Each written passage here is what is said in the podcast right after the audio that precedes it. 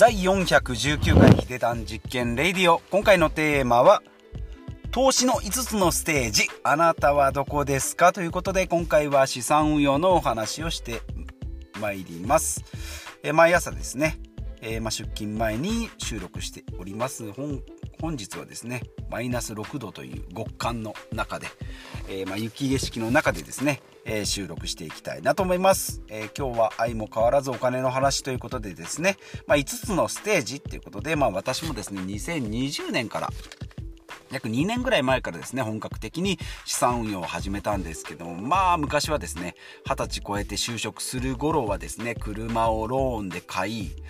えー、給料が入ったものをパチンコに使い、お金を借りながらパチンコしたり麻雀したりですね。してローンを給料日にローンを親に返して、えー、なんか全然お金がないすっからかの状態を、えー、ずっと、えー、暮らして、えいたような記憶がありますけれども、まあ、今はですね、えそういった、え散財もすることなくまあそんな我慢して使ってるっていうことでもないんですけどお金は使う分だけ使うしっていう感じのマインドになってきましたのでね、まあ、徐々にお金が貯まりますし、まあ、貯金よりは資産運用の方がいいのかなとかあとはまあ事業投資ですね。不動産投資とか、まあ、他のビジネスなんかにこうお金を使うようなことが増えてきたかなと思います。なのでま固定費という部分ではまマイホームはそのままですけどね。まあ、矢移りっていうか、まあ、住所住所というか、えー、住住居の変更をしようかなっていうのは、えー、いろいろ物件見たりしておりますけどねマンションとか、まあ、アパートは見てないですけどね便利のいいところにこう引っ越しをしようかなっていう策は立てております。でマイカーもですねなんかこうお金をこう金食い飯みたいな車からですね、えー、ちょっともう最低限の車に乗り換えたりしております。まあ車がない生活がいいかなというふうに思います。車1台でですねだいたい毎月3万円ぐらい経費経費と,、えー、と維持費でかかりますので。まあ、家賃が3万円高くてもですね利便性の高いところの方がいいのかなと、まあ、家うちの家だと今の家だと車2台いりますんでね、まあ、極端な話車ゼロで家賃今より6万円、まあ、今よりっていう、まあ、住宅ローンで計算してるんでなかなかですけど、まあ、例えば家賃7万円だとして13万円のとこでも車がないんであれば同じぐらい、まあ、もしくは利便性が高いのかなというふうに思います、まあ、車を持つとですねえその分なんか保険代維持費だですね、まあ、運転する労力とか時間とかもありますんでね、えそういうのを考えると、まあ、もちろん車があった方がですね買い物が便利だったりとか遠くに行けたりっていうのはあるんですけども、まあ、そういうのをいろいろ考えると固定費の削減っていうのもまだまだできるのかなというふうに思います。でまあちょっと寄り道しましたが今回は資産運用の話ということで投資の5つのステージですね。先ほども言いました私が散財していた頃の、まあ、最低ラインの最低クラスですね。最低のステージがお金がたまらないところですね。まあ給料をま全部使う。アンドローンですね。住宅ローンとか車のローンとかですね。まあ、もしくは借金、誰かにお金を借りてますよっていう人であれば、まあ、空っぽの状態なので、空っぽステージですね。であれば、投資に入れられるお金っていうのはゼロですね。まあ、逆に言うと、投資えー、資産運用できるお金がゼロってことはフルで自己投資とかですね今の時間にお金をつぎつぎ込んでるっていうので、まあ、最高の贅沢の状態ではあるんですけども、まあ、借金だとかですね、まあ、ギャンブルとかだと実際今自分に全部投資してるなっていう感覚はないと思いますのでただただお金を吸ってしまったっていう状態。まあブランド品とかですねこういろんなものを散財してると浪費っていう使い方になってくると思うので、まあ、これを例えばですねお金貯金全部ゼロあのお金を全部貯める主義ではないよ全部自分の本買ったりですねなんかこうビジネス書を買ったりセミナーに通ったりもうそれで貯金ができないんですよっていうのであればですねかなりこう自己投資に、えー勤しんでる、えー、励んでるということでそれはそれですごいいいパワーだなと思いますけれどもまあ大体の場合私の過去もそうなんですけどねお金がたまらないエリアステージっていうのは投資がゼロ自己投資もそんなにできてませんよっていう空っぽのステージですね。これが過去の私。ですね。まあ、そこからちょっと気をつけて、例えば節約とかですね、えー、貯金、500円玉貯金しようかなとか、えー、1万円ずつもうちょっと給料入って使っちゃうからその前に定期積み立てしようかなっていう状態ですね。毎月1万円でもまあできるということで、まあ、昔であればですね、え貯金してでも、え金利で増えてたんですけども今の場合は増えないので、まあ、それだったら例えばイデコとかですね、NISA とかで、まあ、税制の優遇、えーと不動えー、と資産運用しても、えー、税金で、え、持ってかれない枠の中でですね、コツコツ、えー、ちびちびですね、えー、やっていったり、まあ、ふるさと納税みたいなですね、節税の効果の高いものをやっていくっていうのがいいんじゃないかなと。ちびちびステージっていうふうに、えー、私が命名しましたけれども、先ほどのが空っぽステージ。で、ちびちびステージだと、毎月1万円ずつぐらいですね、まあ、投資を始めようかなということで、まあ、積み立てみたいな感じ、積み立て貯金みたいな感じですね。ね。定期積み立てみたいな感じで NISA とか iDeCo とかを使うという、まあ、お得な制度を使うってことでちびちびステージ。で3つ目のステージが3万円から5万円ぐらいですね。まあ大体 NISA 枠積み立て NISA 枠を使えるような状態。プラスアルファまあ iDeCo で1万円2万円ぐらいですね。で税制優遇のあるところを3万円とか5万円とかですね、えー、積み立てしていく。プラスアルファまあふるさと納税と,、えー、とそこからは少しずつまあ、副業とかですね、まあ、節約も結構限界がありますので例えば食費削ったところで、まあ、知れてますし、まあ、固定費の削減というのは1回やればボーンとズドンともう10年20年ですね。メリットはあるんですけども1回節約見直ししてしまえばですね私も、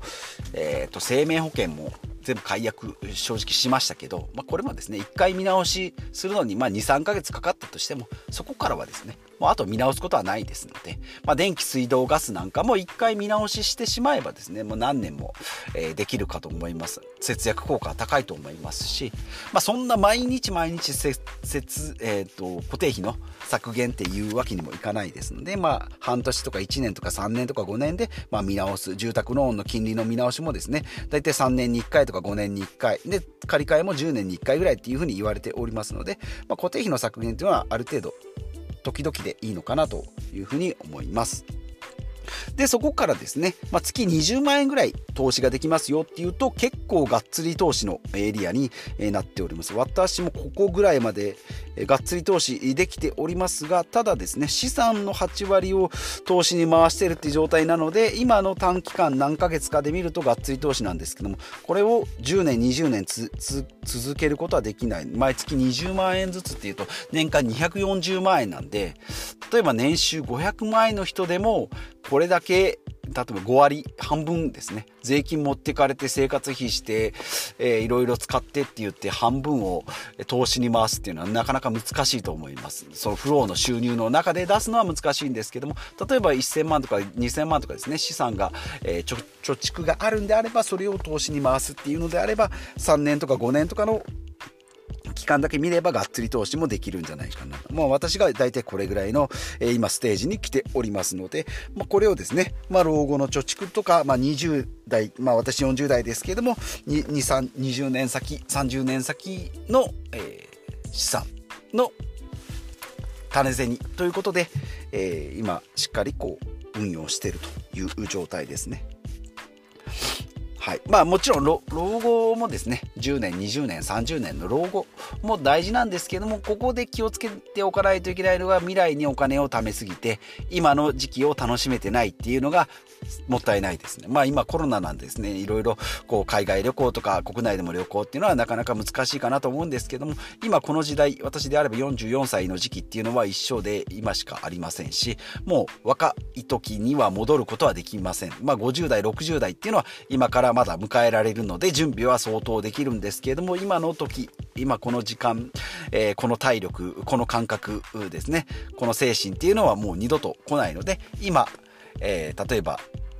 刺さる本ですね。今読んどいた方がいいよっていう本はお金を払ってでも買った方がいいし体験でもですね山登りも今や行きたいって思うんであれば今行っとった方がいいですね。10年後20年後だともしかしたら足が上がらないとかですね。もうそんな体力ないよっていう風になるかもしれないので今も非常に大事なので、まあ、資産運用で将来にお金を貯める。もちろん今一番こうお金をぶち込んどけば利益は最大に返ってくるんですけどももちろん20年後30年後の300万円1000万円っていうのも大事なんですけど今のこの時間を楽しむっていうのをお金で買えない価値があると。いうことでですね、マスターカードの CM みたいになってきましたけれども、えー、今の時間にお金をかけるっていうのも大事と。まあ、これが自己投資ですね。で、さらにもう一個最上級に行くと資産5000万円超だと年利5%で年間250万円の運用ができると。まあ、そのお金だけでですね、えー、結構生活レベルもそんな贅沢をしなければですね、で年間250万円、まあ、プラスアルファ、例えば年金で月6万円とか10万円とかもらえばですね、もう十分やっていけら、いけますよということで、まあ、年金2000万円問題ということで、えー、あれの計算がですね、年間夫婦で20、あ、月間28万円使う夫婦が、えっ、ー、と、年金と、年金9万5千円と6万5千円と6万5千円ですね。えっ、ー、と、で、22万円ですよと。支給されるのがですね、厚生年金と国民年金で、えー、22万円ですよ。毎月のえお金が28万円かかります。6万円マイナスです。毎月。で、年間72万円で、20年かな ?20 何年 ?28 年ぐらいかな？